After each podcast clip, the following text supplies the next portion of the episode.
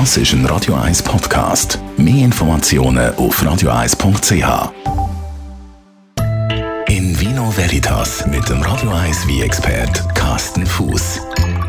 Ja, es ist Oktober, jetzt sind wir definitiv im Herbst angekommen und zum Herbst gehören unter anderem Pilz. Es gibt wieder diverse Pilzgerichte, sei es irgendein feines Pilzragout oder auch ein Pilzrisotto.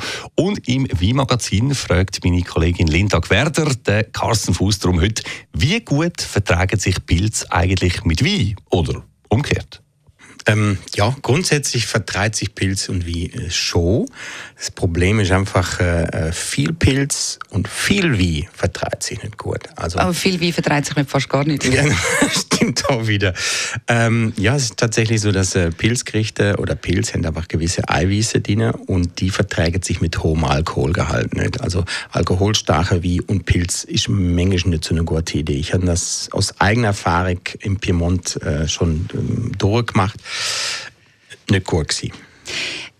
Mich erstaunt es ehrlich gesagt ein bisschen und ich glaube, darum müssen wir es ein bisschen genauer erklären, weil ich habe schon ein paar Mal mitbekommen, dass Leute äh, im Piemont gehen, gehen Pilze nehmen, also vor allem auch gehen Trüffel mhm. suchen und mhm. das ist dann sehr klassisch, dass man dort äh, nach einem Trüffelgericht isst und mega viel Wein dazu trinkt und so weiter. Mhm. Also man hat eigentlich immer ein Glas Wein in der Hand, wenn man mhm. dort ist am Pilzen. Ähm, was genau ist denn der Grund oder was ist da die Wechselwirkung, die du vorher gesagt hast, wegen dem Eiweiß und dem Alkohol? Warum geht das nicht gut? Es ist einfach das Eiweiß einerseits von der Pilz und dann der hohe Alkohol, wo sich wirklich, wirklich bieset, wo wirklich äh, Reaktionen im Körper auslöst. Und dann kommt dann noch das Tannin, also die Gerbstoffe vom Wein dazu. Also man sollte eigentlich bei, bei Pilzgericht, äh, gerade bei intensive Pilzsorte wie jetzt äh, über Trüffel oder Pfifferling oder vor allen Dingen Steilpilz, sollte man keine tanninintensive Wein trinken. Es sollte Refitannin sein. Äh, man kann immer auch einen guten Weiss dazu nehmen, aber diese Kombi aus äh, Eiweiße und ähm, eben diese Tannine und der Alkohol, das ist einfach eine Wechselwirkung, wo uns der Magen einfach kehrt. Oder? Deswegen ist ganz wichtig, zu dem Pilzgericht und das sind ja meistens eher erdige Aromen, würzige Aromen.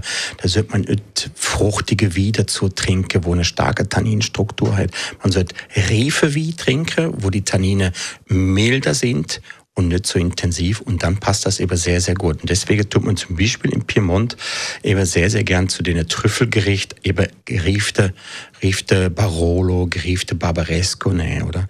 Und im Zuge von den, sagen wir mal, Klimaerwärmung haben wir natürlich in gewisse Regionen wie dem Barolo oder Barbaresco im Piemont, haben wir immer mehr höhere Alkoholwerte. Und jetzt sind halt Regionen gefordert, die halt ein bisschen kühler sind.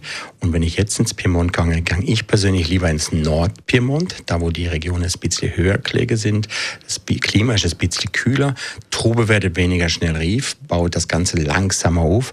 Und so habe ich etwas schlankere wie mit einem etwas tieferen Alkoholgehalt, mit etwas mehr Syri, auch mit kräftigen Tannin, aber wenn ich die Vitorie verlor im Fass oder später in der Flasche, dann baut sich die Tannine ein bisschen ab und dann passt die Kombination eigentlich hervorragend. Also Pilzgericht, vor allen Dingen Pfifferlinge, Steilpilz, Trüffel, passt sehr gut zu kräftigem Nebbiolo. Aber die Gerbstoffe müssen reif sein, das ist ganz wichtig. Jetzt habe ich mega Hunger.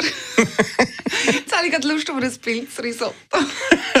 ja, zu einem Pilzrisotto. Ja, genau. Pfifferling oder Steilpilzrisotto. Oh, das ist grossartig. In